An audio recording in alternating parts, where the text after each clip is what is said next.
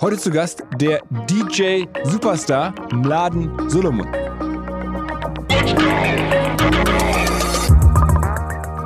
Ich glaube, das Problem war bei Avicii natürlich, dass er ein Umfeld hatte, was ein bisschen toxisch war. Und ähm, ja, also ich meine, ich bin, ich habe das Glück, ich bin von meinen besten Freunden umgeben. Und ähm, sobald ich überhaupt den Anschein machen würde, abzuheben ein bisschen irgendwie oder auch andeuten würde, wie schlecht es mir geht irgendwie oder keine Ahnung, dann würde man sofort den Stecker ziehen, würde man sofort runterfahren irgendwie und auch zusammen gemeinsam äh, analysieren, was man besser machen kann. Let's go! Go, go! Herzlich willkommen beim OMR Podcast mit Philipp Westermeier was man beim Podcast hören oft gar nicht sieht, ist, wie viel Vorlauf es gegeben hat, bis es einen Podcast dann wirklich auch mal geben kann. So war es auch hier. Wir kennen uns eigentlich echt schon lange mittlerweile ähm, und haben uns hier in Hamburg angefreundet. Trotzdem ähm, hat es gedauert, bis der im Laden sagte, Mensch, ich mache mal bei so einer Aufnahme mit. Ähm, aber umso mehr habe ich mich gefreut, weil ich auch glaube, dass vielen gar nicht klar ist, ähm, dass es ihn gibt, dass hier eine Hamburger Persönlichkeit, ein, ein Deutscher am Ende zu den erfolgreichsten DJs der letzten Jahre weltweit zählt, der in Ibiza, da im DJ Mecca, im Pascha, da die Szene dominiert, der egal wo auf der Welt auftritt, in LA, ähm, in Buenos Aires, überall Tausende von Leute ziehen kann. Einfach ein deutscher Künstler, den vielleicht viele außerhalb der Musikszene oder der ähm, Elektromusikszene nicht so im Blick haben. Ich bin auch kein totaler Experte und spätestens als ich die Frage gestellt habe, was ist eigentlich der Unterschied zwischen seiner Musik und der von David Guetta, war er, glaube ich, so ein bisschen überrascht. Jedenfalls wollte ich jetzt alle was davon haben, alle dieses DJ-Business besser verstehen, denn es ist ja einfach ein sehr, sehr verrücktes Business ähm, und auch das Leben vom Laden ist sicherlich verrückt. Zu ihm gehört übrigens auch ein ein Team, das ihm hilft, alles zu steuern, das seine ganzen Aktivitäten koordiniert. Und dazu gehört übrigens auch ein Digitalunternehmen namens Redix. Was die genau machen, das kommt gleich. Jedenfalls so der Disclaimer, wir von OMR sind auch da bei Redix zum ganz kleinen Teil daran beteiligt, glauben sehr an das Projekt. Wer auch Bock hat, dafür mitzumachen, werden ganz viele Jobs gesucht, schreibt mich an oder am besten irgendwie bei LinkedIn oder auf der Redix-Seite kann man sich ähm, im Zweifel bewerben, wenn man Bock hat. Ähm, also, was damit auf sich hat, diese gesamte DJ- und Lebensgeschichte vom Laden aus Hamburg nach Ibiza Ibiza nach Buenos Aires zur Hauptbühne des Coachella Festivals. Auf geht's! Großer Abend hier im OMR-Podcast. Unser Videographer hat gerade gesagt, es sei jetzt der größte Gast für ihn, äh, der hier jemals war. Auf jeden Fall, man muss es glaube ich so sagen, ein Weltstar zu Gast, oder? Herzlich willkommen im Laden Solomon. Moin Laden. auf jeden Fall eine großartige Ankündigung. Ich glaube, die Größe war bezogen wirklich auf meine Größe, weil ich bin auch 1,91. Vielleicht meint er das eigentlich. Aber es ist schon so. Ich meine, du spielst weltweit, aber es ist eigentlich ein Typ aus Hamburg, der es schon in der Welt geschafft hat. Ich muss. Aber ich meine, die Wahrheit ist, äh, du bist ja auch schon sozusagen ein paar Jahre äh, unterwegs gewesen, bevor überhaupt irgendeine Art von Erfolg, glaube ich, kam. Ne? Ich meine, ich habe irgendwo gelesen, ein Artikel, ein großes Piece über dich im New Yorker, ja, dass okay. du zum ersten Mal auf Ibiza warst, irgendwie, da warst du in, dein, in deinen 30ern. Also das heißt, die ersten Jahre, da warst du einfach ein, ein Typ aus Hamburg, der Bock hatte auf Musik machen? Ähm, ich, die Entscheidung habe ich, glaube ich, mit 27 getroffen. Okay. was war vorher? Vorher habe ich mich tatsächlich ähm, im Filmbereich bewegt. Das war so, es ist nach wie vor meine andere Leidenschaft. Und parallel dazu äh, war ich immer Musik interessiert. Diese Musikseite ist halt irgendwann bei mir so gewachsen, dass ich auch natürlich Lust hatte, in dem Bereich was zu machen. Und bin da so hineingestolpert, tatsächlich. Hast du irgendwas irgendwie studiert vorher oder mal versucht so oder in einer Ausbildung oder sowas? Nee, ich habe tatsächlich, ähm, also ich wollte Film studieren, beziehungsweise wurde mir die Entscheidung damals ein wenig abgenommen, ich hatte die Chance, einem äh, Freund meiner damaligen Freundin bei seinem Abschlussfilm zu helfen. Dadurch, dass ich äh, bei seinem Abschlussfilm alle möglichen Sachen gemacht habe und ihn dabei zuschauen konnte, wie man mit wenig Geld so eine abgefahrene äh, Story sich äh, ausdenkt und die dann auch umsetzt. Also ähm, das hat mich natürlich nachhaltig geprägt, diese, diese ganze ähm, dieses DIY-Ding. Und danach kam dann wieder die Rückkehr zur Musik? Ähm, also währenddessen ich mich auf quasi auf die Filmwelt gestürzt habe und ähm, alles aufgesaugt habe, was geht in der Zeit, sehr viel, also derzeit sehr, sehr viele Filme angeschaut ähm, und sehr viel über durchs Filme schauen auch gelernt. Plus diese, das Praktische natürlich vor Ort als, als Lichtstand oder Kamerabühnestand sehr, sehr lange gearbeitet.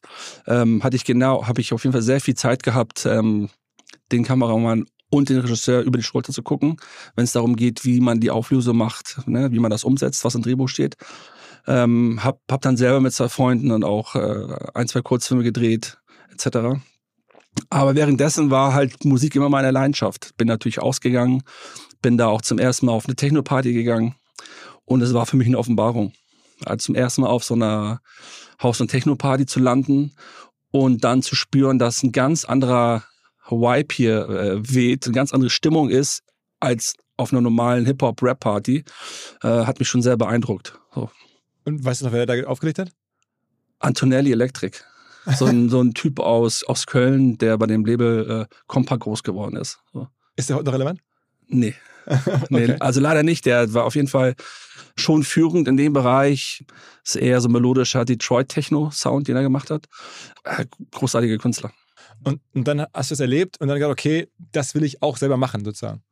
Nicht sofort. Ich habe es ich hab, ich hab's erstmal nur als, äh, ähm, als User, als Customer, als Dancer Mhm. äh, äh, empfunden und es hat mir sehr viel Spaß gemacht, einfach äh, zu der Musik zu tanzen und auch, auch das Umfeld, die Leute waren auch, ähm, ja, das war ein ganz, das war ein ganz anderer Spirit. So. Und dann bin ich einfach nur ausgegangen. Ich bin halt, ich habe es geliebt, jedes Wochenende auszugehen und habe dann natürlich mehr die Techno- und Hauswelt für mich entdeckt. Bin mehr auf Partys ausgegangen. Ähm, das war für mich ein absoluter toller Ausgleich zum Arbeitswochen. Äh, Alltag, ne? Die Arbeitswochen waren dann am Filmset. Genau, ja. Okay. Und dann, wie kam dann sozusagen der Impuls, selber sozusagen wieder Musik zu machen? Der Impuls kam tatsächlich zufällig, als mich der äh, Kumpel dann gefragt hat, ob ich nicht, äh, ähm, weil er wusste, dass ich nicht diese Plattensammlung habe, der, der, der, der schätzte wohl meinen Musikgeschmack und äh, mich dann gefragt, ob ich nicht Bock habe, eine von vielen auf seinen Geburtstag aufzulegen. Und ähm, das war für mich wieder so eine, ähm, so eine äh, Wiederentdeckung. Und dann hast du nach dem Geburtstag, nach dem Auflegen gedacht, das war ja geil, das habe ich gerne gemacht. Und jetzt. Ähm, Das hat ich- sich, naja, das hat sich ein bisschen rumgesprochen tatsächlich, dass von allen DJs, die da aufgelegt haben, ähm, äh, ich äh, wohl es geschafft habe, die Wohnungsgeburtstagsparty mit 50 Leuten da am meisten besten zu rocken. Und dann habe ich irgendwie danach noch auf zwei, drei anderen Geburtstagen aufgelegt. Und dann irgendwie, das kam alles irgendwie natürlich. Dann, dann äh, hatte ich hatte ich Lust tatsächlich meine eigene Party zu veranstalten. Und dann ähm, habe ich so einen, äh, so einen Stahlkünstler kennengelernt, der seine eigenen Räume hatte, wo er auch gelebt hat in der Sternschanze und Kunstwerke nur mit Stahl gemacht hat. Ziemlich rustikal, aber cooler Raum. Passten so 150 Leute rein irgendwie und wir haben uns irgendwie angefreundet und ich so, ey, ich habe Bock hier was zu machen. Er so, ja klar, mach das. Und dann ähm, habe ich ein paar Freunde eingeladen und aus ein paar Freunden wurde dann irgendwie, ähm, statt 150 waren da dann 400 Leute vor der Tür, die da alle rein wollten. Und ja, so fing irgendwie alles an. Und hast du davon von dem Style schon so aufgelegt wie heute? Natürlich nicht. Aber da fing schon an mit Haus und Techno auf jeden Fall. Und dann hast du aus, diesen, aus dieser Erfahrung dann heraus einen eigenen Club gemacht und gesagt, okay, das will ich jetzt regelmäßig haben, ich gründe einen Club eigentlich. Äh, nee, das äh, auch, ich habe dann in der Zeit tatsächlich äh, dann äh, meinen jetzigen Partner äh, Adriano kennengelernt, der damals schon Veranstalter in Hamburg war. Ich muss selber mal kurz überlegen, wie genau die, äh, äh, wie die Schritte waren, aber ähm, ich hatte, wie gesagt, meine ersten Partys veranstaltet, dann habe ich Adriano kennengelernt und währenddessen habe ich gemerkt, ich kann nicht beides machen. Ich habe Bock, mich komplett drauf einzulassen und habe den Filmjob quasi an den Nagel gehängt. Und von dem letzten Geld mir einen Computer gekauft, äh, gecrackten Logic, paar Software-Plugins, irgendwie. äh, äh, für mich war es viel spannender zu lernen, wie man Musik macht. So. Und in der Zeit habe ich dann ähm, äh, den Philipp Flüger kennengelernt, damals Trainingslager Recordings. Mit denen hatte ich ein sehr gutes Verhältnis und ähm, den hatte ich dann damals mal gefragt, ob er nicht Bock hätte, mit mir in diesen Haus- und Technikbereich was zu machen. Und wir haben dann quasi dann äh, damals ein eigenes Projekt gehabt, das hieß, das hieß Play and Fill. Also wir haben uns äh, ein, zwei Mal die Woche getroffen, haben an Beats gebastelt irgendwie und haben ein paar Tracks zusammen gemacht. Und in diesem einem Jahr mit ihm zusammen im Studio habe ich sehr viel von ihm gelernt. So. Und diese, diese Skills und das, was ich da gelernt habe, habe ich natürlich dann irgendwann äh, übernommen und habe dann angefangen, eigene Sachen zu produzieren. So. Als Auftrag für andere auch. Nö, erstmal nur für mich selber. Okay. Also erstmal nur für mich irgendwie, ähm, ich habe währenddessen bestimmt zwei, drei Jahre produziert, vielleicht sogar länger, was nur ich gehört habe. Weil du dich nicht damit rausgetraut hast, oder? Genau, habe ich nicht damit rausgetraut. Ich fand es nicht gut genug, ich fand es nicht stark genug, irgendwie es auch jemand zu zeigen, irgendwie geschweige denn es irgendwelchen anderen Labels anzubieten. So. In der Zeit habe ich dann den, den, den Hosch kennengelernt und den Stimming kennengelernt. Und genau, und dann ist auch in der Zeit der, der Wunsch entstanden, auch ein eigenes Label zu machen. Was bis heute Also am, am, am, am Ende bin ich dann, also egal was ich gemacht habe, dann immer am, am Ende bei diesem DIY-Ding gelandet. Mach es aber selber. Und wie war denn die Reise weiter? Also sozusagen, du hast angefangen selber zu produzieren, du hast die verschiedenen Auftritte gehabt. Wie kam, was war denn der nächste Level? Die, die Brücken dann natürlich äh, auch äh, international aufzulegen, war natürlich schon, dass du dann, ähm, äh, also klar, man hat sich schon so, so einen kleinen Namen gemacht. In Hamburg und Berlin hatte ich dann schon die ersten Auftritte. Ähm, aber ähm, man muss sich ja auch als Produzent leider einen Namen machen, damit du als DJ wahrgenommen wirst. Mhm. So, so war das ja auch damals. Und dann natürlich mit den ersten Produktionen, die ich halt rausgebracht habe, warst du natürlich auch ähm, ähm, irgendwo gesetzt. So, das heißt, es gab Leute, die haben dann deine Platten gekauft. Es gab Leute irgendwie, die fanden deine Musik ganz okay. So. Und dann gab es dann auch Promoter. Ne? Aber damals gab es natürlich ähm, noch viel mehr Clubs als heute, das äh, leider, wo man quasi Künstler eingeladen hat, dessen Musik du gut fandst. So. Und on top natürlich wäre es natürlich gut, wenn da auch kein schlechter DJ ist. So. Aber das war nicht immer gegeben. Ne? Das eine hat mit einem nichts zu tun. Und sag mal, ähm, war das immer so mit dem Namen Solomon? Also wolltest du immer so, ich meine, du heißt ja wirklich im Laden Solomon, ich meine, das ist ja dein Name. Also war das dir so klar, dass das jetzt irgendwie als Brand gut funktionieren würde? Oder hast du einfach gesagt, ist scheißegal, so heiße ich nun mal, das mache ich jetzt? Hieß es vorher anders, Philipp. das stimmt nicht. Doch, hieß es. Also ja. Mein DJ-Name in Hamburg war DJ Play. Ach so, okay, okay, ja, okay. ja, ja, genial. Aber das was geändert? Ähm, weil ich das Gefühl hatte, es geht besser. Also, okay, aber wann war das war dann in der frühen Phase? Das war in der Phase, wo ich dann angefangen habe, Musik zu produzieren. Mhm.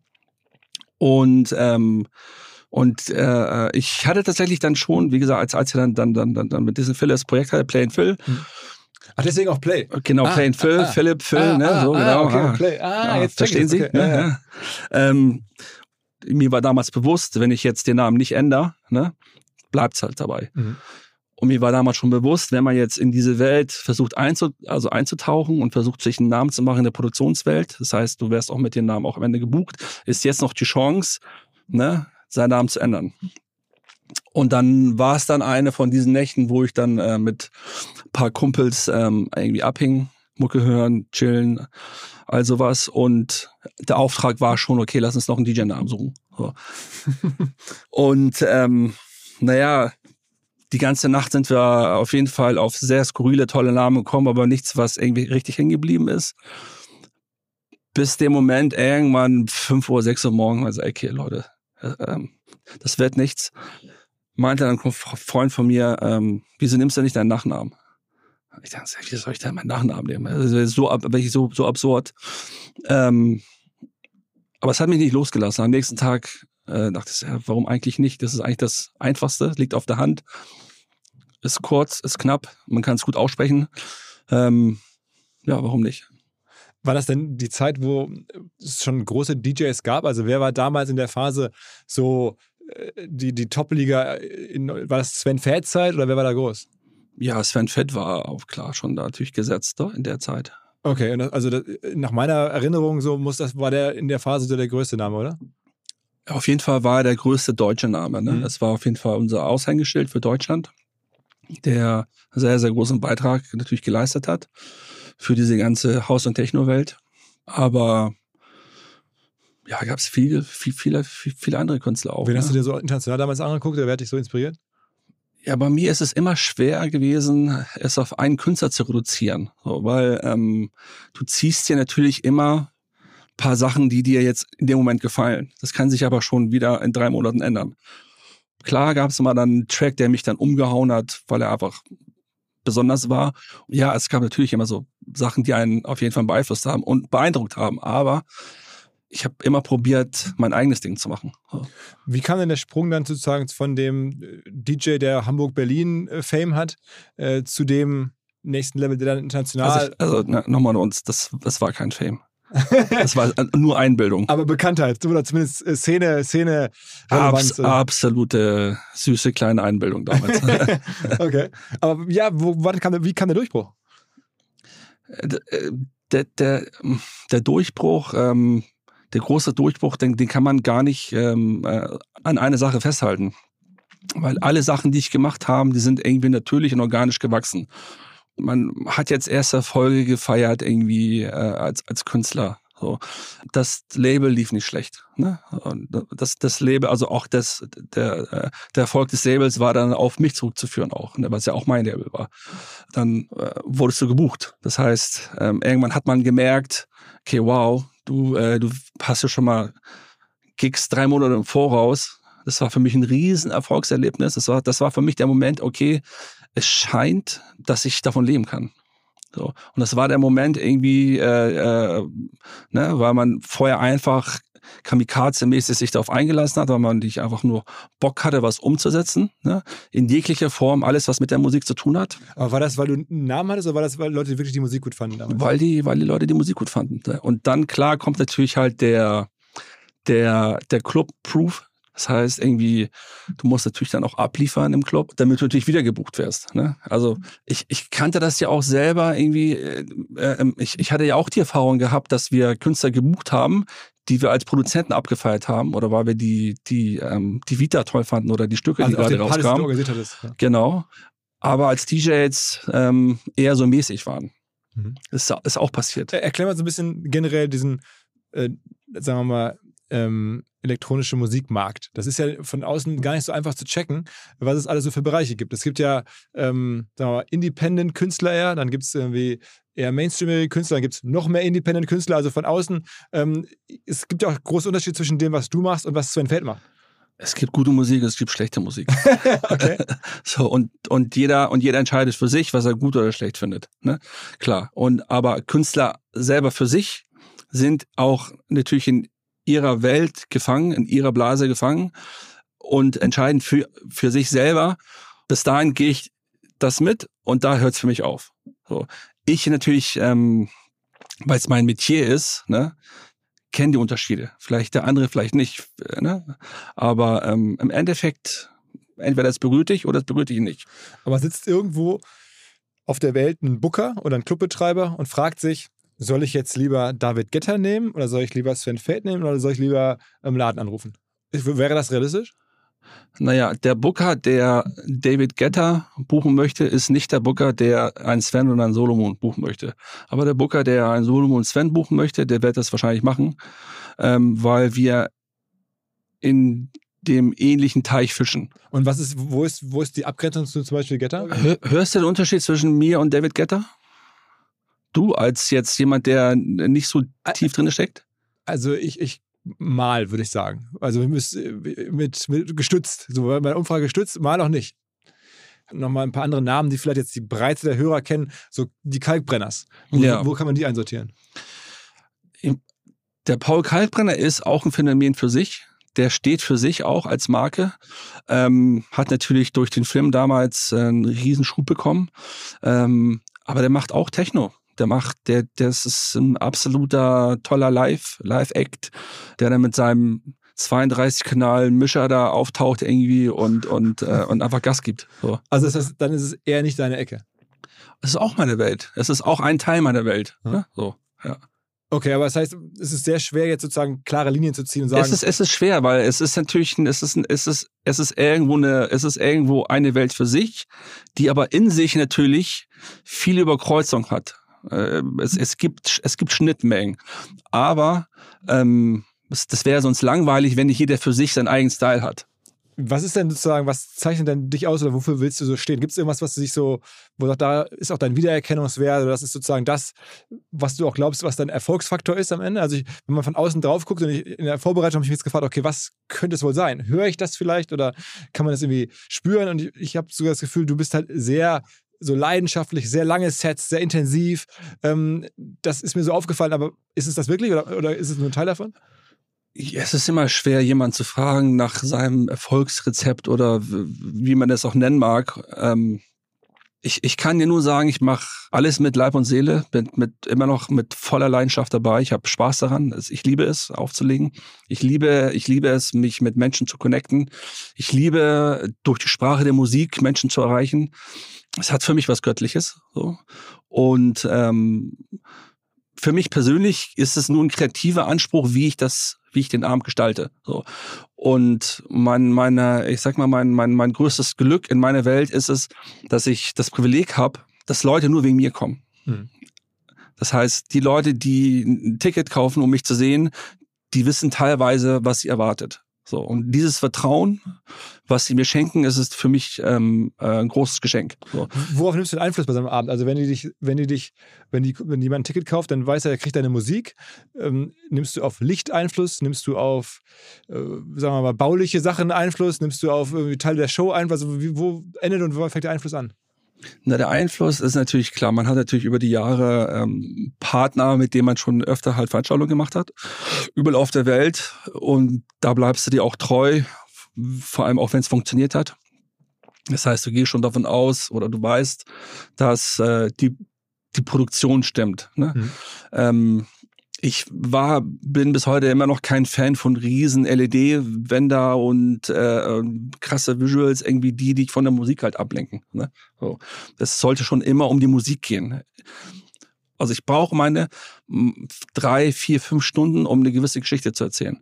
Wie viele, wie viele, sagen wir mal, eine Schätzung von dir, von den Menschen, die dann, ist, du trittst ja meistens auf, es geht ja so um zwei Uhr morgens los. Also wenn du heute spielst, dann habe ich gelesen, dann ist es meistens so ab 2 Uhr bis dann irgendwie in den Morgen hinein. Wie viele von den Menschen sind denn überhaupt noch nüchtern? Weißt du auch nicht. Ist, ist es jetzt eine Statistik von, von, der, von, der, von der Bierbrauerei oder was? aber die meisten, also ich hätte gedacht, die meisten sind irgendwie so eine Art Ekstase. Aber das ist doch aber ganz ehrlich, Philipp, in der heutigen Zeit, wo alle auf Ernährung, alle auf Gesundheit achten, ist es so spießig geworden. Diese alten Rock- und Rave-Zeiten gibt es nicht mehr. also das heißt, die sind alle nüchtern, sagst du? Alle ja, das sind, das sind ja, voll nüchtern. genau. Natürlich sind sie alle nüchtern. Ey. Natürlich, natürlich. Okay, ähm, wir, wir waren gerade stehen geblieben, oder diese Brücke Deswegen geht es auch bergab mit der Branche, weil keiner mehr trinkt. Aber, aber es geht doch gar nicht bergab mit der Branche. Natürlich geht es bergab. Natürlich, die Gastro ist, da, da geht nichts mehr. ja, ich bin gespannt. Und Season Opening habe ich gehört, soll einiges los sein. Opening, ja, aber der, der Rest aber ähm, sozusagen, ich, ich, suche immer noch nach dem Punkt, wo, der, wo, wo die Entwicklung begann von dir als internationalem Star. Ja, wie gesagt, es ging irgendwie alles Hand in Hand. Man hatte immer verschiedenste kleine Erfolgserlebnisse. Ähm, die, die, die Tracks, die ich produziert habe, oder auch gerade die Remixe hatten ähm, auf jeden Fall eine große Runde gemacht in der Welt. Ähm, Über Soundcloud damals? Damals war Soundcloud noch ein Riesenthema. Mhm. Über äh, Soundcloud war so die erste Plattform, wo du als Künstler Musik hochladen konntest. War auch, glaube ich, auch die einzige, die, also ja. wirklich die einzige Plattform, wo du das machen konntest. Aber gab es welche Bookings, die denn, wo du so einen richtigen Ritterschlag bekommen hast, nach dem Motto, der Club hat dich jetzt zum ersten Mal gebucht und du so, okay, krass, das ist jetzt. Ja, es gab, es gab, ja, ja, das, das gab es auf jeden Fall auch, aber es gab immer wieder mal so kleine Momente, ähm, jetzt, wo du das ansprichst, ähm, ich erinnere mich, als wir unsere Label-Party äh, mit unserem Label ähm, zur ADE. ADE ist so eine Convention irgendwie in Amsterdam, die ist immer einmal im Jahr. Die ist so ähnlich wie das Sonar in Barcelona. Mhm. Ähm, wo sich die in in Industrie getroffen hat, da gab es halt Podiumdiskussionen, da wurde Musik geredet über, ne, aber da gab es natürlich auch sehr viele Partys. Ne. Da hatten wir Filmstudios angemietet und ähm, die jeweiligen Studios hatten eine Kapazität von circa dreieinhalb bis viertausend Leute. Da zum Beispiel bin ich das Risiko eingegangen, dass wir den zweiten Tag mitgemietet haben, falls wir es schaffen, diesen einen Tag schnell ausverkauft äh, zu haben, dass wir noch einen Zusatztermin machen. Das hat natürlich sehr viel Eindruck geschändet für diese ganze Convention dann an dem Wochenende. Also es waren alle da und auf einmal haben alle ne? gedacht, okay, krass, wer ist er? Also A, erstmal war nicht wenig, dreieinhalb, viertausend Leute, überhaupt eine, eine Abend nur mit eigenen Künstlern, mhm. dass es ausverkauft ist. On top natürlich hat es nicht jeder geschafft, dass der Laden ausverkauft ist. An dem Wochenende, weil so viel Konkurrenz ist. Und wir hatten es an einem Donnerstag und Freitag. Also noch nicht mal die, die, die guten Tage. Also am Ende sozusagen auf eine, auf eine Messe für die Branche, kann man sagen. Genau. Da So. selber allen zu zeigen, mehr oder weniger Da, indirekt. da haben wir gezeigt, okay, irgendwie, ähm, äh, für uns war, also für mich war es total wichtig, nur mit Künstlern aufzutreten, die auf den Label released haben. Wir hatten nie Gastkünstler eingeladen, die vielleicht ähm, gewisse Größe hatten, damit du mehr Tickets verkaufst, sondern wir haben es immer nur aus eigener Kraft geschafft. Und danach kamen dann die größeren Bookings rein. Das führte dazu, tatsächlich die Marke des Labels ähm, ein bisschen zu stärken und zu zeigen, so okay, was natürlich auch auf die Künstler abgefärbt hat, die da vor Ort waren, nicht nur auf mich, sondern auch auf alle Künstler damals, auch ob es nun David August war, Stimming war, KTS war, Hosch war, das hat allen geholfen. Aber es, wie gesagt, es sind immer, wie gesagt, es gibt, es war so ein klein, also ein, ein, ein, ein kleiner Moment, der nicht unwichtig war. Also es- ist ja eine sehr, sehr organische Reise, höre ich so raus. Es, gab, es gibt keinen Durchbruch, es gibt keine, kein Cheating, kein, kein Cheatcode. Es ist irgendwie Schritt für Schritt gegangen und es gab so verschiedenste kleine Elemente, die dazu geführt haben. Genau, ja, und das war einer davon. Und dann, klar, dann war Ibiza ein Thema, dann glaube ich, äh, Mixmac wurde ich zum DJ des Jahres gewählt, irgendwie. Also gab es so Sachen, die dann noch, noch mehr dazu geholfen haben, mich äh, in, im Vordergrund zu pushen. So. Du wurdest von dem Wind getragen, irgendwie, ob du willst oder nicht, äh, von, von, von dem Rückenwind. Und ähm, ja. Und sag mal, Ibiza heißt Pascha. Ibiza heißt jetzt Pascha, was am Anfang nicht Pascha hieß für mich. Ähm, für mich war am Anfang nicht klar, wo die Reise hingeht. Für mich war zum Beispiel Ibiza nie so ein Thema. Ich bin, äh, ich bin, ähm, bin nicht so ein Ibiza-Kind gewesen. Ich bin nie ähm, zum Feiern nach Ibiza geflogen. Mein äh, Partner Adriano, der, der hatte schon die Erfahrung mit Ibiza. Der ist mit seiner damaligen Ex-Freundin äh, immer äh, nach Ibiza geflogen, um zu feiern. Ob es nun, da gab es damals ja nur Cocoon, Amnesia, Space noch und ähm, DC-10, Circo Loco. Und er hat mir auch immer davon erzählt, ey, dass, dass es wichtig ist, nach Ibiza zu kommen und wie auch immer, würde dir auch helfen. Und, und ich so, aber Adriano, du kennst mich doch, würde doch niemals irgendwo hingehen, nur damit es meine Karriere hilft. Und vor allem, nee, also wenn es einen Grund gibt, dorthin zu fliegen oder ich gebucht werde oder gefragt werde, dann klar, dann gucke ich mir das an, aber nicht, weil du denkst, das hilft meine Karriere oder so. Ne? ja. Und dann, ähm, Aber immer haben die dann gefragt, irgendwann haben die dich dann gebucht. ja, wir hatten durch ihn natürlich, der dann regelmäßig Ibiza Sonica und Ibiza Global Radio sich äh, quasi bei der Arbeit angehört hat, ähm, hatten diese Ibiza-Kanäle schon sehr, sehr viel Reichweite international. So. Damals dann auch auch noch über Soundcloud oder über Spotify schon? Die, die äh, online alles, ne? Also konntest du online hören. So. Okay, live. Okay, also einfach Genau, da lief, da oder so. lief, genau, lief, ähm, gab es immer Sendungen, Mixe, ähm, den ganzen Tag lang. So. Und damals hatten wir tatsächlich angefangen, Dyna- uns, unsere eigene Dynamic Radio Show dorthin zu schicken. So.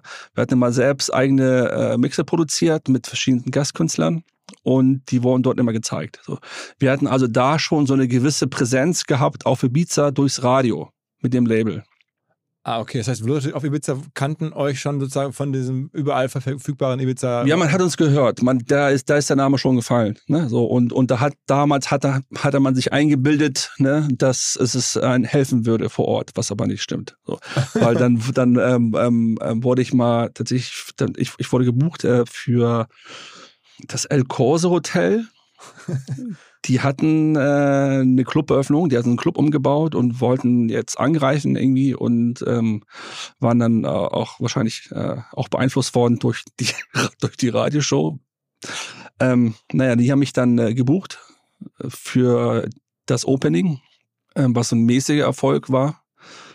Ähm, aber es war, das war, das war für mich das erste Mal, dass ich auf Ibiza war und habe dann auch, war natürlich halt völlig, ähm, hab's alles, hab, hab das nicht verstanden. Die ganzen Billboards überall. Ich dachte, ich bin hier Las Vegas. Was ist denn hier los? Ja? Naja, auf jeden Fall, ähm, der Club, den gab es danach noch genau zwei Wochen. Da haben wir wieder zugemacht. Weil, also die dachten sich schon, wenn es beim Opening nicht so läuft, dann, dann, ne, dann ist es auf jeden Fall eine Totgeburt. Aber äh, ähm, ich bin danach tatsächlich ein bisschen länger auf, auf, auf Ibiza geblieben der Woche. Hab mir dann auch ähm, mal äh, die Kuckuck-Nacht in der Amnese angeschaut. Und da habe ich verstanden, was, äh, also, also welche Magie hier gerade au- auf der Insel stattfindet. Das hat mich schon sehr beeindruckt. So. Und dann hast du dich dafür interessiert, doch daran teil. Ich habe mich interessiert, aber ich habe immer noch nicht den Weg dorthin gesucht, jetzt zu sagen, okay, ich fliege jetzt dahin und hänge den ganzen Sommer halt ab irgendwie und gucken, was passiert, sondern ich habe zumindest verstanden, ähm, was es mit ähm, der Magie der Weißen Insel auf sich hat. So. Wenn du natürlich in Amnesia bist, dann auch 5000 Menschen da stehen irgendwie und da zu feiern äh, und, und äh, die da extra aus aller Welt anreisen, ja, dann, dann, dann, dann, das hat schon was, ne? Äh, äh, aber wie kam es dann, dass sie dich dann irgendwann haben sich dann gefragt und gesagt, Genau, und, und irgendwann wurde man auch in dem nächsten Jahr noch bisschen erfolgreicher. Ich glaube, der Around Remix, der inzwischen auf YouTube irgendwie auch über 100 Millionen zum Beispiel Klicks hat. äh, äh, ist schon viel, äh, Ja, bisschen. mit, mit eins und Bild, noch nicht mal irgendein Video oder so, ist da ist echt äh, lustig. Naja, auf jeden Fall ähm, hat er da schon die Runde gemacht und ich glaube, da gab es die Überschneidung auch, dass ich bei Mix McDJ des Jahres gewählt worden bin, keine Ahnung. Ich glaube, es war alles in der Zeit. Und dann kam die Anfrage vom Sankis. Und Sankis, ähm, die hatten einen neuen Club aufgemacht in Playa Bossa. Und Sankis war beim Brand aus Manchester. Und die hatten, glaube ich, nur mal so ein Soft-Opening gehabt für zwei Wochen in dem Jahr, weil sie viel zu lange gebraucht haben, äh, um, um den Club äh, umzubauen. Und Ricardo Lobos hat da, glaube ich, gespielt irgendwie und äh, für Also ein, großer. Name. Ein großer Name irgendwie und da hat man sich auch ein bisschen das Feedback geholt, wie er es dann fand und er hat es halt abgefeiert irgendwie und dachte, okay, gut, wenn der Ricardo das gut findet, dann muss da was dran sein. Hat er mich angefragt und, und ich, ich fand es halt spannend, weil er ein Unbekannter war. Also da kam schon wieder dieser Competition-Geist in mir hoch, zu sagen, pass auf, man hat auch bis mitgekriegt, wie schwierig die Insel ist, ne? bei so vielen Clubs.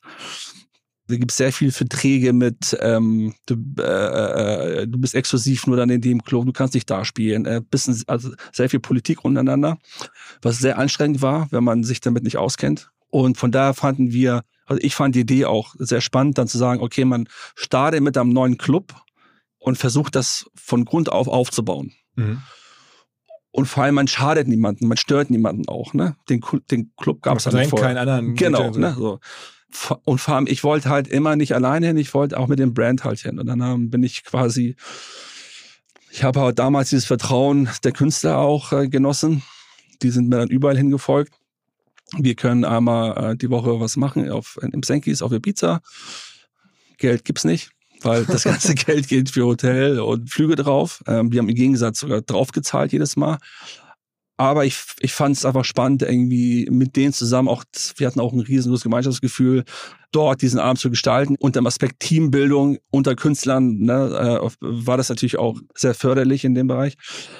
Aber wir hatten, äh, wir hatten wirklich eine, wir hatten wirklich eine sehr, sehr, sehr gute Zeit dort. Wir hatten irgendwie mit, glaube ich, mit 700 Leuten angefangen und dann am Ende der Saison hatten wir unseren Peak erreicht mit 1800 Leuten. Das ganze Ding war dann voll. Genau, wir hatten dann einen zweiten Raum mit aufgemacht etc. Aber es war wirklich auch produktgetrieben. Es war jetzt nicht, dass ihr da Marketing oder die Insel irgendwie auch irgendwelche Sachen geklebt hättet oder irgendwie E-Mail-Verteiler angeworfen, sondern es war wirklich, die Leute haben es empfohlen, ja, ey, da musst du hin. Naja, ganz so einfach war das nicht. Ähm, für mich war da das Wichtigste, erstmal natürlich ähm, die Gesetze der Insel kennenzulernen. So, wie funktioniert die Insel? Und die musst du halt respektieren. Was, was, was Ibiza natürlich auch in der Zeit ähm, ein ziemlich großer Faktor war, die Ticketzelle an, auf den Straßen. Weil das sind die, äh, die natürlich die Partys empfehlen, ne? äh, die gut laufen irgendwie und wo sie auch ihren Share halt haben. Ne? So. Mhm. So, und ich fand es zum Beispiel jetzt ähm, nicht unwichtig, sich vorzustellen, dass man jetzt hier in dem Viertel ist, dass man hier Partys veranstaltet, dass man der Mensch dahinter ist und auch natürlich irgendwie den Dialog sucht, um zu gucken, okay, wie ticken die Leute oder oder oder. Das heißt, du hast mit den ganzen Ticketsellern dann, dann gesprochen und die genau, ich bin rumgelaufen, habe mich vorgestellt irgendwie und habe halt gemerkt, wie viel Gegenwind da passiert. So und dann dann dann kam halt auch erstmal raus, dass ähm, der der Besitzer vom Sankis einfach drauf geschissen hat. Der hat einfach sein Ding gemacht. Also er hat alles falsch gemacht, was, was man so falsch machen kann, wenn man Neuling ist in ein bestehendes System. Mhm. Und dann gab es halt die ersten Gespräche, wo man meinte, äh, beim Respekt, es kann ja nicht sein, dass wir auch mit unserem Namen hier ankommen. Wir haben ja auch was zu verlieren. Und anstatt mit den Leuten zu arbeiten, äh, äh, ähm, ähm, ähm, die du natürlich auch brauchst, äh, hast du Wände hier hochgezogen. Ne? Mhm. So, und äh, du wirst ignoriert. Wir haben Gegenwind erhalten von allen. Von den Ticketsendern zum Beispiel. Von den Tickets zum Beispiel die irgendwie. da an den, an den Straßen rumlaufen. auch, auch, sozusagen die, auch die Leute, die die Radioshows bewerben, immer, mit denen waren wir ja cool, die wollten das nicht bewerben. Ne? Und dann, wir mussten wirklich, also nicht nur, dass wir von Grund auf was Neues aufgebaut haben, sondern wir haben sehr viel Gegenwind erfahren, nur weil der Besitzer so ein Egoman war und meint, er, er weiß alles besser. Und ja, er hat uns das Leben natürlich ein bisschen schwer gemacht, aber ähm, wir haben es geschafft, uns zu emanzipieren, zu sagen so, okay, da gibt's der Club, aber dann gibt's halt, da gibt's halt uns, so, wir sind halt anders. Ja, und äh, wir hatten unsere eigenen Erfolge. So. Also alleine, dass wir es geschafft haben, von 600 Leuten dann am Ende, ne, dass so viele Leute kommen, es war für mich ein Riesenerfolg. Immer noch nicht so groß, was andere machen auf Ibiza, äh, was Zahlen angeht. Aber ähm, Die wurde wahrgenommen. wir wurden wahrgenommen irgendwie, wir wurden auch von der Presse wahrgenommen. Presse wir heißt dann, was für ein Magazin? war Erfolgskonzept halt von allen ähm, äh, Magazinen, die da war, berichten auf Ibiza zum Beispiel. also, oder auch, aber oder auch Musikmagazin. genau Musikmagazine, auch online, international wurden wir wahrgenommen auch. Ne? Mhm. Und dann kamen die nächsten, dann wurde irgendwann gefragt, ob ihr nicht in einen anderen Club wechseln wollt. Und da habe ich mir tatsächlich alles angeschaut. Ne? Ich, ich hatte dann auch eine Anfrage von Amnesia für den Sonntag, aber da ähm, meinte ich, du, das kann ich nicht machen, weil der Sven auf Montag im Cocoon ist. Das würde ich aus Respekt nicht machen. Sven Feld. Genau. Mhm. Aber da habe ich auch schon zum ersten Mal festgestellt, dass es dann den meisten Clubbesitzern ein bisschen egal ist, so, wenn es ums Business geht. Aber ich hatte für Defected, hatte seine eigene Nacht im Pascha gehabt. Und ich habe für die vier Nächte gespielt, trotzdem, während ich meine eigene Nacht hatte mit Dynamic im Sankis. Und ich hatte da auch die künstlerische Freiheit, Künstler einzuladen, auf die ich Bock habe. Und ähm, das war für mich so der erste Live-Test auch mit Pascha, um auch zu sehen, irgendwie kommen auch Künstler wegen mir ins Pascha. Nicht nur, weil es der ikonische Club ist Pascha irgendwie oder sich Touristen verlauben, sondern auch, weil jetzt Pascha jetzt nicht unbedingt in unserer Welt so stattgefunden hat. Und ähm, ja, nee, und, und, äh, und ja, es kam auch wegen mir ein paar hundert Leute dorthin. so. Also nicht nur wegen dem Club, sondern auch, auch wirklich ja, Leute, die, Die Marke kannten am Ende und dich kannten. die mich kannten, die meine Musik äh, mochten. Und, ähm, und klar, mit, mit, diesen, ähm, mit diesem Eindruck irgendwie und, und, und mit dem Beweis war natürlich für mich auch so ein bisschen okay, alles klar, wenn ich meine eigene Nacht machen würde. Das heißt, man hätte die Möglichkeit, das komplett umzukrempeln. Das heißt, man hätte die Chance gehabt, hier wirklich dann mit eigener Kraft, mit eigener, äh, mit, mit ein eigenes Konzept den Club so umzugestalten, äh, dass es deine Nacht ist, ne? Und dass Leute dann auch wirklich nur wegen dir halt kommen. So. Und da hatte ich halt zum ersten Mal diesen Test gehabt. Und äh, wie gesagt, Pascha war eine, eines von vielen Clubs, die mir damals das Angebot gemacht haben für eine eigene Nacht. Ähm, es war natürlich ein langer Prozess von ähm, ob man das überhaupt zutraut, zwei ein Nächte auf Ibiza zu machen, weil du hattest ja immer noch Dynamic mit Senkis und Mhm. am Ende haben wir uns da doch für Pascha entschieden, weil die nicht pushy waren, die waren ähm, die waren halt da. Aber Pascha ist doch gefühlt schon die Top-Brand. Also ist das, das, ist das das Bayern München da? Also ist schon die größte Adresse auf Ibiza, oder? ja, es gibt, es gab damals die großen drei, vier, ne? Das war Pascha, Space, Amnesia. Die waren alle ähnlich, alle, alle, alle. Ja, die waren Aber ähnlich, heute ähnlich groß. Heute immer noch? Ja, heute immer noch, genau. Jetzt heute ist es das High oder das Ushuaia. Ne? Der Unterschied ist ja, was ich gelernt habe, auch in der Zeit, ähm, einige Clubs sind auch voll, aber mit Free Tickets. okay. So, und, das, und, und deswegen die Frage ist halt immer, was hast du an zahlende Gäste? Wie, ne? wie wirklich sind sie Hardfacts sind, wie viel zahlende Gäste kommen in den Club? So? Äh, und wie viel sind jetzt über Gästeliste, Free-Tickets oder bis 1 Uhr Tickets oder keine Aber Ahnung. was kostet heute ein Ticket für eine Show da auf Ibiza, wenn, wenn man dich jetzt im Pascha sehen möchte? Ich glaub, je nachdem, ne? Ich meine, wenn du, wenn du schlau bist, dann äh, hol, holst du dir Presale-Tickets, glaube ich. ich. Ich müsste lügen jetzt. 45 Euro oder 55 Euro, weiß Auf nicht. 50 Euro und dann, kann man ja, auch- dann kommen dann so jetzt aktuell bei einer Show von dir ins, ins Pascha, kommen dann 4.000, 5.000 Leute? Ja, sowas, ja. Okay. Okay, und dann natürlich trinken die alle was und, und, und konsumieren da und so das ist halt schon so der Abend. Ne? Ja, ja, klar. Ja, du, Ibiza ist jetzt nicht, nicht gerade günstig. Auf keinen Fall. Nee, also es ist, ähm, Ist denn Ibiza sozusagen für DJs das Mekka? Also so Hawaii ist für Surfer das Ding oder weiß ich nicht, äh, ist das so, wo man sagt, auf der Welt gibt es keinen anderen Spot, wo so viele Clubs und so, so die Relevanz für die Szene so groß ist wie Ibiza? es gibt nichts ähnliches in dem Format natürlich, wo so viel geballt jeden Tag Musik stattfindet. Gibt es nicht. Und nicht, nicht, nicht auf einer Insel, wo jeden Tag die Sonne scheint, ne? wo du auch andere Möglichkeiten hast, neben, ne? also es ist natürlich schon einzigartig. Ne? Die weiße magische Insel, wie sie genannt wird. Ähm, relevant. Für mich war es damals auch nicht relevant und ich habe trotzdem performt irgendwie und trotzdem, ähm, glaube warst ich, du, als es losging, als du zum ersten Mal die, die Sankey-Sachen gemacht hast? Oder da warst du dann schon in deinen 30ern, habe ich gelesen. ja, vor 10, 11 Jahren, 11, 12 Jahren, so, ja. Also, okay, das, das Aber ich habe, wie gesagt, ich habe, ich habe tatsächlich dann, ähm, als ich dann angefangen habe und auch, ähm, ähm, äh, ähm, man darf es auch nicht unterschätzen. Ne? Es hat natürlich eine Ausstrahlkraft. Ne? Und gerade bei der ganzen Konkurrenz natürlich, wenn man über die Jahre hinweg ne, ein, äh, nicht nicht unerfolgreich den Abend gestaltet irgendwie und ähm, du den ganzen Sommer 4.000, 5.000 Menschen einmal die Woche halt hast, das kannst du dir hochrechnen, wie viele das bei 20 Shows sind im Sommer, die wiederum dann, wenn es denen gefallen hat, davon reden. davon reden halt, ne, in den Städten, wo sie halt herkommen. Irgendwie, das, das hat man schon, ich habe es natürlich schon gemerkt, ne? Das hat Das mir schon sehr, schon sehr geholfen. Aber ich meine, wenn ich das so richtig nachvollziehe, auch dann hast du ja bis, bis in deine, tief in deine 30er hinein wenig Geld verdient und versucht eigentlich eine Marke aufzubauen über diese Auftritte und dann irgendwann war dann die Marke so groß, dass dann der, der Kipppunkt kam, wo dann die Leute wirklich dich sehen wollten und als du dann auf einmal wahrscheinlich dem Pascha sagen könntest, hör zu, jetzt diesen Sommer würde ich gerne ein bisschen mehr verdienen oder ich, ich ziehe halt richtig, also weil die Marke groß genug war. Also es hat aber Jahre gedauert, das hinzubekommen dann.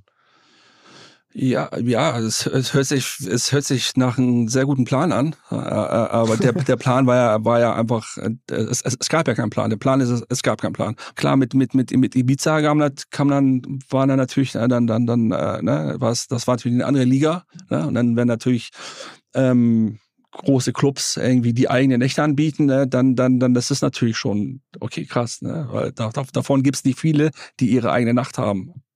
Also mein, meine, meine, meine, meine größte Errungenschaft war damals ähm, mein äh, sehr guter Freund Daniel Schöps, Ja. der ähm, äh, damals als Journalist gearbeitet hat irgendwie und, und, und, glaube, inzwischen auch schon fast 30, 25 Jahre befreundet sind. Und irgendwann habe ich gemerkt, ich hatte auch irgendwann natürlich sehr, sehr viele Manageranfragen gehabt. Die dich managen wollen. Ja, die Manager wollten irgendwie und ich gesagt, brauche ich nicht, will ich nicht. Ne? Aber ich habe natürlich auch gemerkt, dass mir das so ein bisschen fehlt, ne? jemand diese, diesen nächsten Step auch einzugehen. So. Und ich hatte eine Eingebung gehabt. Und die Eingebung hieß Daniel Schöps. So. Und man darf, und da darf natürlich nicht vergessen, dass ich auch währenddessen immer noch einen Fortius Karamanidis hatte, meinen besten Freund und äh, äh, Weggefährte seit 35 Jahren, ne, aus, aus Teenagerzeiten noch, ähm, ähm, der immer mit Rat und Tat neben mir äh, stand irgendwie und, und äh, äh, immer, eine, immer eine sichere Bank war, ne, was das angeht. Der, der hat sein Ding gemacht irgendwie und ja, ich habe mein Ding gemacht, aber ne, immer bei großen Fragen oder wie auch immer war halt immer da. Aber ich brauchte auch jemanden, der mir tagtäglich auch immer ne, äh, hilft. Und ähm, ich hatte das schön vorbereitet, uns ein Restaurant gebucht, ne? so romantisches Dinner zu zweit. Ne? Ich habe auch bis zum Dessert gewartet, bis zum Nachtisch gewartet. Dann dachte er, jetzt kommt was, dann immer noch nicht, dann kam noch ein Espresso dazu. Und dann äh, habe ich ihn angeguckt mit, mit meinen liebevollen Augen und äh, habe ihn, hab ihn, äh, hab ihn gesagt, da ich habe eine Vision. Ich sehe dich als mein Manager. Er, ganz trocken, auf gar keinen Fall.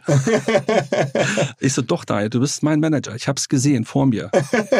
er so, nein, auf keinen Fall im Laden. So, das heißt, erstmal äh, ging es erstmal darum, dass er mir nicht, äh, ne, also dass er nicht wollte. Und ich meine, das war auch, bevor wir uns hier verkeilen, vertrau mir, ich habe diese Vision gehabt, ich habe sie gesehen. So. Ich gebe dir noch mal eine Woche Zeit. Haben uns natürlich noch mal nach einer Woche getroffen. Äh, hat, hat mir dann die Chance gegeben, mit ihm zu arbeiten tatsächlich. So. Aber der wurde dann dein Manager und dann ging das sozusagen los mit dem Team Naja, das. Ding ist halt irgendwie, ich habe ich hab irgendwann für mich festgestellt, was brauche ich? Ich brauche keinen Manager, ich brauche einen Freund, dem ich vertraue, der neben mir ist und mit dem ich Ideen austauschen kann. So, der, der mich reflektiert. Ähm, natürlich fehlte ihm das Business-Ding, aber es war mir eigentlich egal. Ne? Oder da ist er auch später hineingewachsen. Ne? Und, und man darf nicht, wir immer noch, wir hatten ja immer noch äh, den, den Griechen. Genau, also Forti war auch so als alter Freund mit dabei. Ja, ja. Und das genau. war dann, der ist der Nukleus von eurem Team. Aber mittlerweile ist das Team ja, glaube ich, noch- noch mal größer als ihr drei. Daniel ist mit seinem Team eher für das Day-to-Day-Ding zuständig. Und äh, Forti hat äh, immer das große Ganze im Bild. Und gerade was Strategien und Konzepte angeht, ist natürlich mega stark und ähm, ist in dem Fall auch ähm, komplett für mein Portfolio zuständig. Für mich ist in dieser ganzen Elektro-Welt vor allen Dingen auch das Tomorrowland ein Begriff. Das ist ja dieses riesige Festival in Belgien. Ich kenne ja den Gründer so ein bisschen. Ähm, äh, das ist ja so eine der absoluten Instanzen ähm, scheinbar in, in der Welt. Äh, War das für dich äh, eine größere Entscheidung, da mal aufzutreten? War das ein, war das ein Ritterschlag? Wie war das? Tomorrowland hat uns jedes Jahr gefragt, hat mich jedes Jahr gefragt, ob ich auf der Mainstage spielen möchte. So, und ich fand es damals zu früh. Und dann habe ich es irgendwann, ähm, keine Ahnung, ob es ist 2017 oder 2018, ich weiß nicht mehr ganz genau, das Gefühl gehabt, okay, man, man, ähm, man, man kann diesen Schritt jetzt wagen. Und ähm, und, äh, und ich fand es auch spannend. Ich fand es auch dann auch für mich eine Herausforderung, irgendwie mit meiner Musik dort stattzufinden, irgendwie und auch zu gucken, ob ich es schaffe, mit, sag ich mal, nicht so auffälliger äh, Popmusik ähm, die Leute zum Tanzen zu bringen. So. Tomorrowland, da ist dann so eine Bühne. Wie viele sind dann da vor? Oder wie, wie, ist das da? wie groß ist das da? Äh, 80, 100.000. Also, okay, das heißt, wir reden von jemandem, der Pascha gewohnt ist mit irgendwie 5.000, 6.000 Leuten und dann auf einmal hoch auf 80.000. Das ist ja schon eine komplett andere Welt. Das ist die Mainstage vom Tomorrowland, ja. Okay, und das ist aber ein Schritt, den man sich entsprechend gut überlegen muss, weil einfach die Ich sage, ich habe zwei, drei Jahre immer abgesagt. Ne? Also ich habe hab mich, also A, ähm, hat, hat sich nicht richtig angefühlt, hat sich nicht gut angefühlt, hat sich für mich auch, ähm, äh, ähm, hat, hat mich auch nicht interessiert, ehrlich gesagt. Also ich, also muss dazu sagen, ich habe da ja schon gespielt, Tomorrowland. Wir hatten, ich habe immer, die- Tomorrowland ist ja ist ein Festival jetzt irgendwie mit super vielen äh, Stages. So. Und ähm, die hatten auch schon sehr früh immer, sag ich mal, den, ähm, nenne es mal als Oberbegriff Underground-Musik gefördert. So. Und da hatten wir, da hatten, haben wir auch, da, da sind sie auch, also die Welt ist da auch gewachsen. Wir haben, wir haben, wir haben die Anfangszeiten mitgekriegt, wo dann auch auf unserer Stage dann erstmal nur 3.000, 4.000 Leute waren irgendwann waren 7.000, 8.000, 10.000 Leute auf der Stage. Die ist ja auch, also da konnte man auch wirklich gut sehen und feststellen, ähm, wie unsere Welt auch generell größer geworden ist und auch mehr den Mainstream erreicht hat. So. Und irgendwann war da halt von denen der Punkt, weil sie gemerkt haben, okay, irgendwie anscheinend ist ein Bedarf an Künstlern aus, aus der Musik, auch als Alternative zu den EDM-Künstlern, die auf der Mainstage spielen, dachten irgendwie wahrscheinlich, ich bin der Richtige dafür, um, um diesen Schritt zu wagen. So. Sag mal nur kurz für die Begrifflichkeit. Also du würdest dich nicht als EDM bezeichnen, Nein. sondern was Nein. wäre der richtige Begriff? Was würde man sagen? Man müsste inzwischen, glaube ich, ein neues Wort erfinden, aber ähm, man bewegt sich ja schon in der Underground-Musikwelt. So, das ist der Oberbegriff, ne? Was jetzt nichts mehr damit zu tun hat heutzutage, weil die, es gibt so viele Künstler in dem Bereich, die so mega erfolgreich sind, wahrscheinlich auch auf, auf erfolgreicher als der eine oder andere EDM-Künstler. Aber damit beschreibt man eher die Musikrichtung. So. Okay. Wie viel ähm, Wahrheit ist eigentlich an diesem äh, Avicii-Doku dran, die wahrscheinlich viele gesehen haben bei Netflix? Ist das so ein bisschen das Leben, das man dann auf dem Niveau allgemein lebt? Äh, kannst du mal kurz, äh, kannst du mal kurz zusammenfassen, was du denn da, äh, da gesehen hast? Hast du nicht gesehen? Ich kann mich nicht mehr dran erinnern. naja, also einfach ein, ein Leben sozusagen in Privatjets zwischen verschiedensten Events, wo man äh, in kürzester Zeit um die Welt muss am Ende, um oder, oder, oder darf, äh, um halt dort überall aufzulegen, die Nacht zu machen und dann weiter. Ähm, und sozusagen so den Sommer zu verbringen mit einem Freundeskreis um sich herum, ein Team um sich herum, aber man ist halt ständig unterwegs und, und man schafft das auch nur, indem man sozusagen da seine eigene äh, Transportwege schafft und ist halt sozusagen, lebt nachts und fliegt tagsüber so ungefähr. Was hülfe es dem Menschen, wenn er die ganze Welt gewönne und nehme doch Schaden an seiner Seele? Matthäus.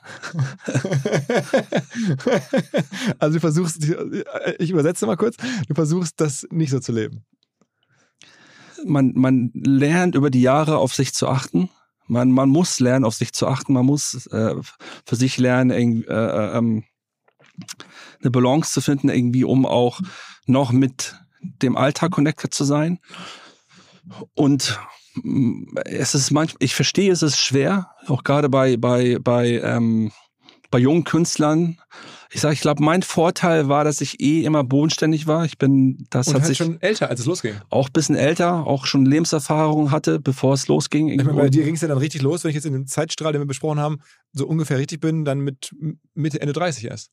Genau, genau. Das heißt, ich hatte irgendwie schon mein Leben ein bisschen gelebt und meine, meine Lebenserfahrung gesammelt. Das Problem war bei Vici natürlich, dass er ein Umfeld hatte, die äh, was bisschen toxisch war. Ich meine, ich bin, ich habe das Glück, ich bin von meinen besten Freunden umgeben und ähm, sobald ich überhaupt, überhaupt den Anschein machen würde, äh, abzuheben, ein bisschen irgendwie oder oder äh, oder auch ähm, ähm, andeuten würde, wie schlecht es mir geht irgendwie oder keine Ahnung, dann würde man sofort den Stecker ziehen, dann würde man sofort runterfahren irgendwie und und und auch zusammen gemeinsam äh, analysieren, was man besser machen kann. Wenn man jetzt die letzten Jahre guckt, also sozusagen jetzt in die, in die heutige Zeit, so sag mal, Stand heute Peak. Ich glaube, ich glaube, das Problem ist bei vielen Künstlern, dass wenn es dann einmal anfängt, natürlich, Anfragen reinkommen und, und man wird gebucht und die Angst hat, jetzt alles mitnehmen zu müssen. Und dann in dieses Hamsterrad gerät, wo man, wo man natürlich auch ähm, wahrscheinlich auch davon beeinflusst wird, geschmeichelt sich fühlt irgendwie und jetzt auch die Chance hat, wow, überall stattzufinden irgendwie und das noch mit, das noch mit, der Club ist wichtig, der Promoter ist wichtig, keine Ahnung. Ähm, es, es könnte ja wieder auch morgen vorbei sein. So. Und, ähm, und da den Weg zu finden, auch eine gewisse Ruhe zu bewahren, auch da den Weg zu finden, irgendwie jetzt nicht alles mitmachen zu müssen und ähm, ein Gleichgewicht für sich selber zu finden, okay, irgendwie, ich muss jetzt nicht drei Gigs am Wochenende machen. Oder ich muss jetzt nicht irgendwie, weil ich jetzt in Italien spiele, äh, noch einen anderen äh, Gig in, in Italien machen, weil ich gerade in der Nähe bin. Ne? Aber die Anfragen gäbe es. Also wenn du jetzt wolltest, könntest du 365 Tage im Jahr spielen. Ich könnte sagen, so, ich könnte sogar 370 Tage spielen im Jahr, wenn es sein muss. Ja. also körperlich nicht, aber rein. Körper, nein, körperlich rein- nicht, nee, rein genau. Und, und, genau. Und ich habe für mich selber ein bisschen drunter gefahren, was die Anzahl der Shows angeht. Wie viel machst du so im Jahr? Mal 80, 70, weiß ich nicht. 70, Also ich mache immer mindestens zwei, drei Monate Pause, Auszeit, wo ich nicht spiele. Ja, ich komme dann in diesen neun Monaten auf wahrscheinlich 80 Shows, 80 bis 100, je nachdem. Und du wählst die Shows danach aus, worauf du Bock hast, ähm, was auch sinnvoll ist strategisch, wo man in eine neue Region geht. Ich meine, du bist ja auch in Buenos Aires jetzt wieder unterwegs gewesen, da auch groß. Ähm, Ja, das Ding ist, man kann, man, man kann nicht überall stattfinden, das muss man auch irgendwann lernen. Und ähm, man hat sich äh, ähm, gewisse, ge, ähm, gewisse Sachen aufgebaut, wo man einmal im Jahr stattfindet. Also, also eigentlich geht's immer darum, einmal im Jahr irgendwo aufzulegen. Das ist immer, das ist so eine Routine, die man hat irgendwie und guckt natürlich, ähm, das zu verbinden. So. Ist so der Peak Coachella gewesen bislang? Und sagen, ist das, ist das die höchste Schulterklappe, die man so haben kann, wenn man an der Hauptbühne Coachella spielen darf? Auf jeden Fall. Also das, ähm, das muss ich sagen, das war, da haben wir aber leider auch ein bisschen Pech gehabt. Also vor der Pandemie ähm, hatten wir tatsächlich ähm, äh, äh, die Anfrage bekommen, die Möglichkeit im Rahmen meines Albums dort äh, aufzutreten auf einer der zwei großen Hauptbühnen. Und ähm, da hatten wir noch ähm, den, äh, den, den Sam Hauser, mit denen irgendwie äh, angefreundet und hatten schon ein paar Sachen zusammen gemacht, der auch ein riesen Musikfan ist. Und wir waren gerade in diesem Prozess zu sagen, so, okay, man macht, ey, man macht einmal mit, waren auch schon äh, ziemlich weit fortgeschritten, auch dann noch eine eigene Afterparty auf dem Coachella-Gelände stattfinden zu lassen, mit Sam zusammen. Wir laden ein, irgendwie. Also für sowas ist Sam zu haben. Der ist ein riesen Musikfan, der hat da Bock drauf. So. Dann, dann kam, dann kam, kam die Pandemie äh, und dann ähm, war das Thema halt erstmal weg vom Fenster. Und erst sehr, sehr spät ähm, kam dann die, äh, äh, kam dann quasi die Bestätigung, dass Coachella stattfindet. Dann hatten wir aber nur noch einen Vorlauf von drei, vier Monaten. So, und diesen Vorlauf, in diesem Vorlauf von drei, vier Monaten kannst du jetzt nichts krasses dir mal ausdenken. Ne? So. Deswegen hatten wir in der Kurze der Zeit das Beste rausgeholt, hatten es dann nur auf die Visuals konzentriert. Äh, und ähm, ich hatte dann tatsächlich auch den Anspruch, den ich vorher hatte, mit mit ähm, äh, also mein mein mein Live-Auftritt dann mit mit Gastsängern mit der Bühnenshow ähm, war dann auch hinfällig, weil ich nicht die Zeit hatte zum Proben und habe das dann nur dann auf ein äh, äh, ja auf, auf mich reduziert. Dass Aber ich dann eine einmalige Experience für dich? Einmalige Experience. War für mich war es das erste Mal, dass ich ein ganzes Set nur mit meinen eigenen Tracks gespielt habe. Ne? Und, und man muss dann das auch vorbereiten und wie auch immer. Und das war dann auch für mich ein bisschen ungewohnt, weil ich ja aus der DJ-Welt komme natürlich, wo ich dann nach Gefühl entscheide, was ich gerade auflegen möchte. Da ist alles bisschen, da ist natürlich dein Live-Set schon vorprogrammiert, weil die natürlich auch mit den Visuals matchen müssen. Aber ähm, das hat auch natürlich schon die Runde gemacht. Welche Rolle für deine Karriere hat denn, du hast gerade Sam Hauser genannt, dieses, ähm, diese Kollaboration mit ähm, GTA gespielt? Also, dass, dass deine, dass du sozusagen auch, glaube ich, in dem Spiel am Ende Musik released hast, dass deine Musik in dem Spiel stattfindet. Ähm, wie kam es dazu eigentlich? Es fing alles mit einer E-Mail an. Ich war gerade in LA und ähm, hatte meinen Auftritt in ein paar Tagen und dann hat Daniel eine E-Mail gekriegt vom äh, Marketing und äh, von der Musikabteilung von GTA, dass die gerade in Los Angeles sind und sich ganz gerne mit uns treffen wollen würden. Daniel hat mich gefragt, ob ich äh, GTA kenne. Ich habe meinte auch zu Daniel, hab keine Ahnung, was ist GTA? Ähm, ein Spiel, okay, noch nie gehört. Dazu muss man auch sagen, dass wir beide keine Gamer sind. Und dann ähm, meinte ich zu Daniel, ja gut, dann fragt er mal Forti, vielleicht kennt äh, er Rockstar Games und äh, das Spiel GTA. Und dann hat er mit Forti telefoniert und dann meinte natürlich Forti, ja, sag mal Jungs, äh, euch ist schon klar, dass GTA das größte Game ist auf der ganzen Welt und das bekannteste Spiel. Ne? Und dann dachten wir so, okay, wenn das so ist, dann lass doch mal mit denen treffen. Wir sind doch eh gerade in LA haben ein bisschen Freizeit und, ähm, und haben uns dann mit denen auf ein Mittagessen im Hotel Chateau Marmont getroffen. Ähm, ja, haben, haben Mittag gegessen, haben erstmal ganz, äh, haben uns ausgetauscht. Ähm, haben die so ein bisschen erzählt, äh, was die so machen, woher sie kommen.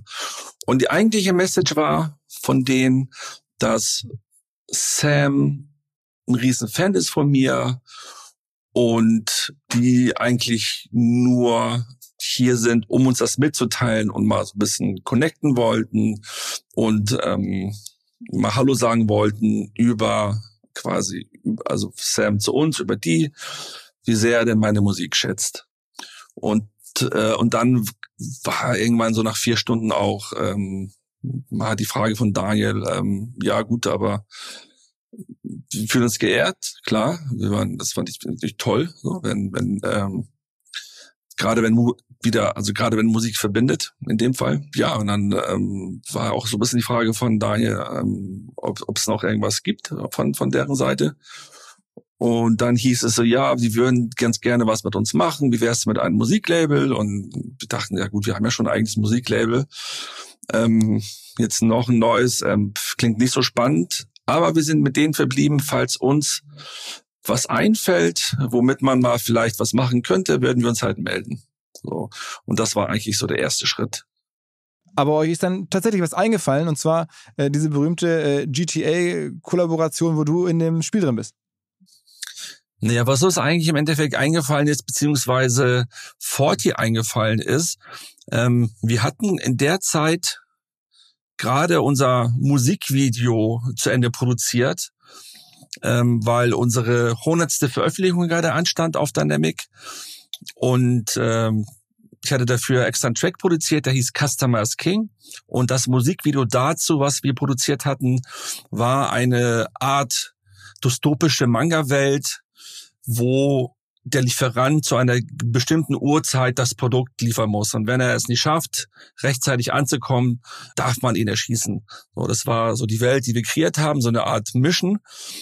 Und, ähm, und Forti hatte dann die geniale Idee, ob man nicht einfach dieses Video Rockstar Games anbietet und ob die nicht vielleicht Lust hätten, es in ihrem Stil nachzuproduzieren für ähm, also quasi für mich, für die hundertste Release äh, für Dynamic.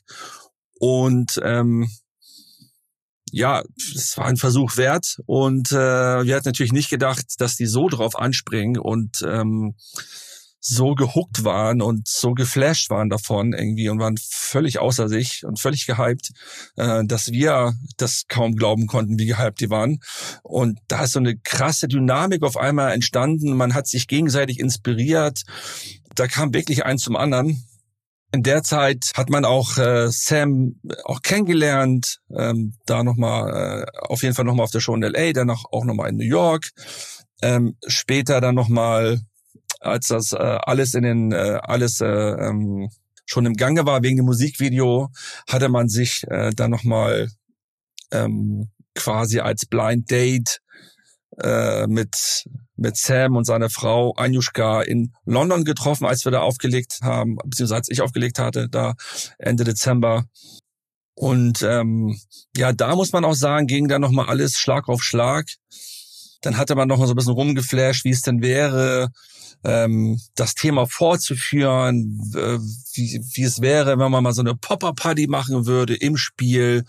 Und aus dieser Pop-up-Idee wurde dann, ähm, ach, lass doch gleich einen Club machen und ähm, und warum auch nicht gleich mehrere Künstler äh, dort stattfinden zu lassen. Und dann wurden wir auch gefragt, dann welche Künstler dann ähm, in Frage kommen würden oder auf welche wir Lust hätten oder beziehungsweise welche passen würden. Da haben wir dann da auch nochmal quasi ähm, die Vorschläge gemacht, die dann auch angenommen worden sind. Aber anscheinend ist dabei Sam was passiert und er sah schon alles vor sich und ähm, ja, im Endeffekt irgendwie war das einfach auch krass zu sehen. Jemand äh, mit mit der Größe und auch dann auch natürlich muss man auch sagen, hat man auch irgendwie gemerkt und festgestellt, wie viel Arbeit das ist, als man dann auch erfahren hatte, was für ein Apparat er dahinter hat, wie viel Programmierer dahinter stecken und dann auch später offenbart hat, dass er eigentlich schon ein fertiges Update hatte und das alles noch über Bord geworfen hat, äh, um dieses After Party oder After Hour Konzept, glaube ich, hieß das, ähm, im GTA als nächstes Update anzukündigen. Und ähm, ja, es ging tatsächlich dann alles Schlag auf Schlag. 2017, 2018, glaube ich, dann. Erst wurde dann das Musikvideo veröffentlicht, danach kam dann auch das ähm, Update raus mit GTA und ähm, ja, und da ist einem auch nochmal wirklich bewusst geworden, was es bedeutet, ähm, als erster Mensch in diesem Spiel stattzufinden, was äh, natürlich eine riesengroße, riesengroße Ehre war. Und ähm, ja, das war so die Journey am Ende. Du hast mir mal erzählt, dass du bewusst versuchst, Hitpotenzial zu vermeiden manchmal und Hits eigentlich zu umschiffen. Dazu muss man natürlich erwähnen, dass jeder für sich entscheiden muss, was ist ein Hit, wo ist die Grenze, dass es zu poppig wird, zu kitschig wird. Ähm, da scheinen sich die Geister. Aber ähm, ich kann immer nur von meiner Wahrnehmung reden. Es kommt, es passiert oft, dass ich an Punkte komme, wo ich merke, ey, das ist mir jetzt ein bisschen zu auffällig. Das, das, das ist irgendwie mir jetzt vielleicht zu poppig. So.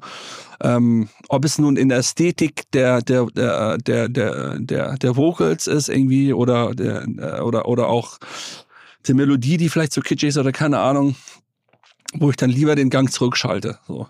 Ähm, eine der ersten Versionen, die ich zum Beispiel mit, äh, ähm, mit, mit Jamie Foxx produziert hatte. So. ja, dem Schauspieler, ja. Den Schauspieler Jamie Foxx. Ähm, das war so schwierig für mich, da den Weg zu finden, es, es, es nicht so poppig Warum wart ihr eigentlich mit der Arbeit? Also wie kam das? Oder wie kamen ihr zusammen? Ähm, Anzeige aufgegeben. Äh, Google Anzeige. Genau, ja. Produzent sucht Sänger. Fisch sucht Fahrrad, wie hieß David Veranstalter. ja, genau. War das erfolgreich am Ende?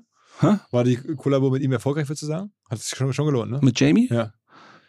Die war jetzt, die war erfolgreich, aber die war, die war jetzt nicht, die war jetzt nicht, nein, eigentlich, eigentlich war sie nicht erfolgreich. Also wenn wir ehrlich sind, war sie nicht erfolgreich. Wir haben halt dazu, wir haben Musikvideo gedreht in LA mit ihm zusammen und, und alles, ne, und, und, und wie viel hat das, glaube ich, zwei Millionen Klicks oder keine Ahnung. Ist jetzt für seinen Status nicht erfolgreich. Für mich ist es erfolgreich, überhaupt mit ihm gearbeitet zu haben. Ist krass, den, den Menschen kennenzulernen irgendwie und, und, und was für ein krasser Musiker er ist auch.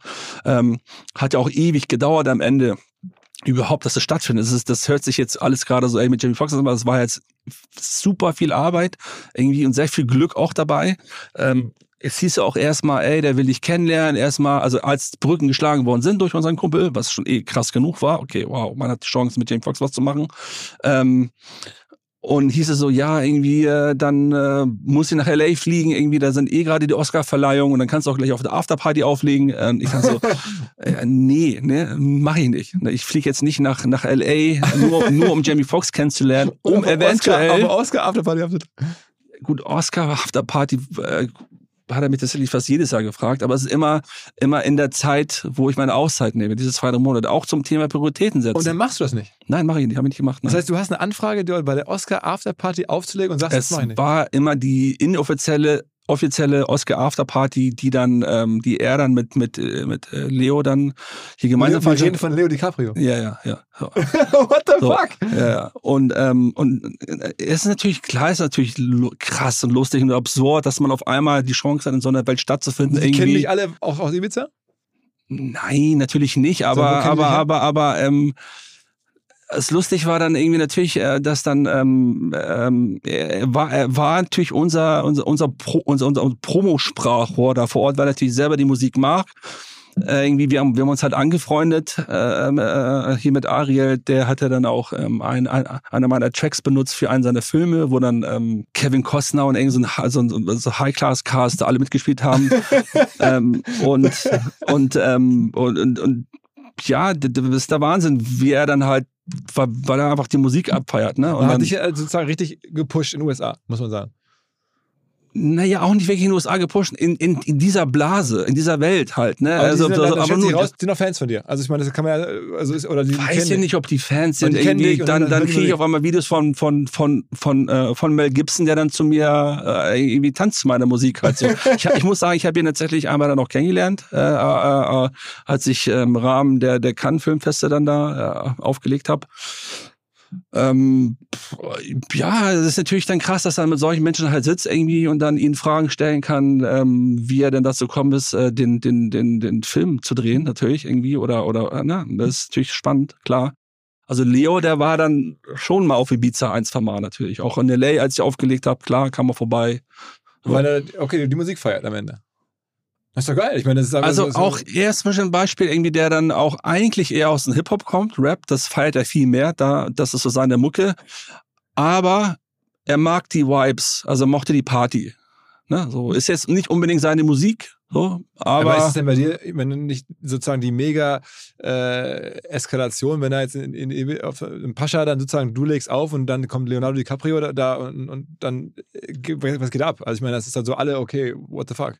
Ja, gut, im Pascha ist es natürlich, ähm, Normal. das machen die sehr gut, dass sie, äh, dass es keiner mitkriegt, wenn der da irgendwie ist, ein Tisch mit seinen Leuten, keine Ahnung, irgendwie äh, und, und, und nicht genervt wird. Das, das, das kriegen sie ziemlich gut hin, so. Wo ist denn eigentlich auf der Welt am, am, am schönsten zum Auflegen? Also du hast mir mal erzählt, dass du in Buenos Aires oder irgendwie in Argentinien auflegst und dass es da einfach am krassesten abgeht. Ist das so der wirklich der härteste Ort, so, wo man sagt, als, da ist es für dich als DJ am, äh, sagen wir mal, erfreulichsten?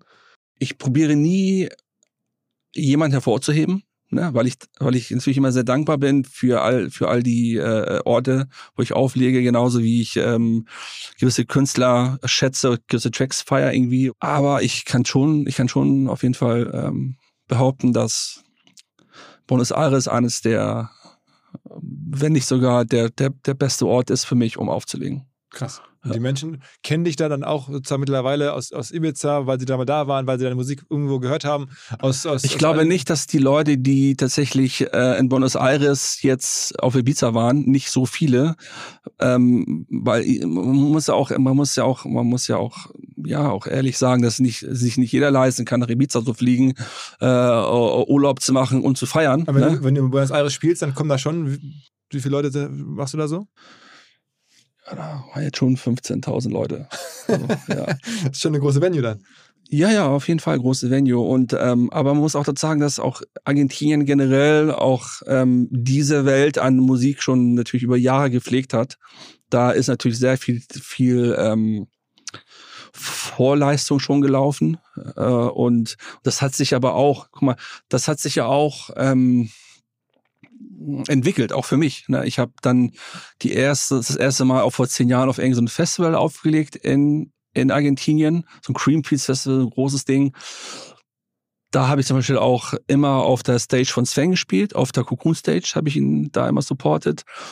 Dann wurde auch, dann was auch so ein Ding war, auch zum Thema ja, ist recht, wenn man immer so nachdenkt, was alles passiert ist. Um zu zeigen, wie ich da gewachsen bin, dann habe ich irgendwie einen, äh, einen ziemlich, ziemlich schlechten Slot gespielt und dann, dann ist was natürlich sehr auffällig, dass dann pünktlich zu meinem Set das Zelt übergequellt ist, ne? Aber okay, der Mega Proof, so, ja. So äh, und dann als ich als ich als ich durch war, sind sie wieder gegangen, ne? So, so und dann ähm, beim beim im zweiten Jahr darauf bin ich ihm treu geblieben, Sven. Hab gesagt, okay, nee, ich, ich möchte nicht zur anderen großen Stage. Wenn überhaupt, äh, lass uns doch gucken, ob nicht Sven auch eine größere Stage bekommt. So.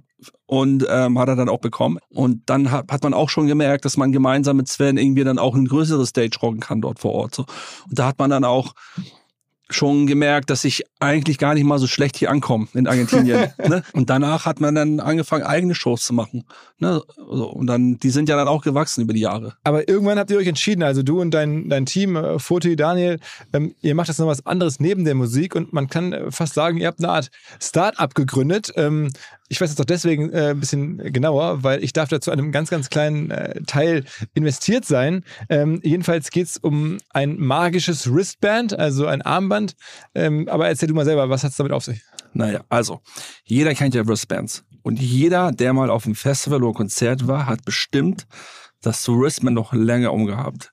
Entweder als tolle Erinnerung oder um seine Leute, Freunde, Jungs zu nerven, dass er gerade auf dem Coachella Festival war und nicht nur Coachella Festival, ich war sogar Coachella Festival Backstage. und jeder kennt das. Ähm, also man gibt da so ein bisschen mit an, ne? Man gibt ein bisschen damit an. Signaling. Irgendwie. Ja, aber das ist auch natürlich, auch natürlich einmal angeben natürlich, aber auch, ey, man, ähm, so ein David Guetta Konzert irgendwie oder Sven Feld Konzert, wie du auch vorhin erwähnt hast, oder auch Solomon Konzert, ähm, ne, ähm, das machst du vielleicht einmal im Jahr, das ist was Besonderes irgendwie und diese Erinnerung möchte man dir auch festhalten, so, klar. Aber jetzt kommt äh, unser Startup ins Spiel. Ähm, es heißt Redix und was Redix geschafft hat, ist ein besonderes, ein lebendiges Wristband zu entwickeln.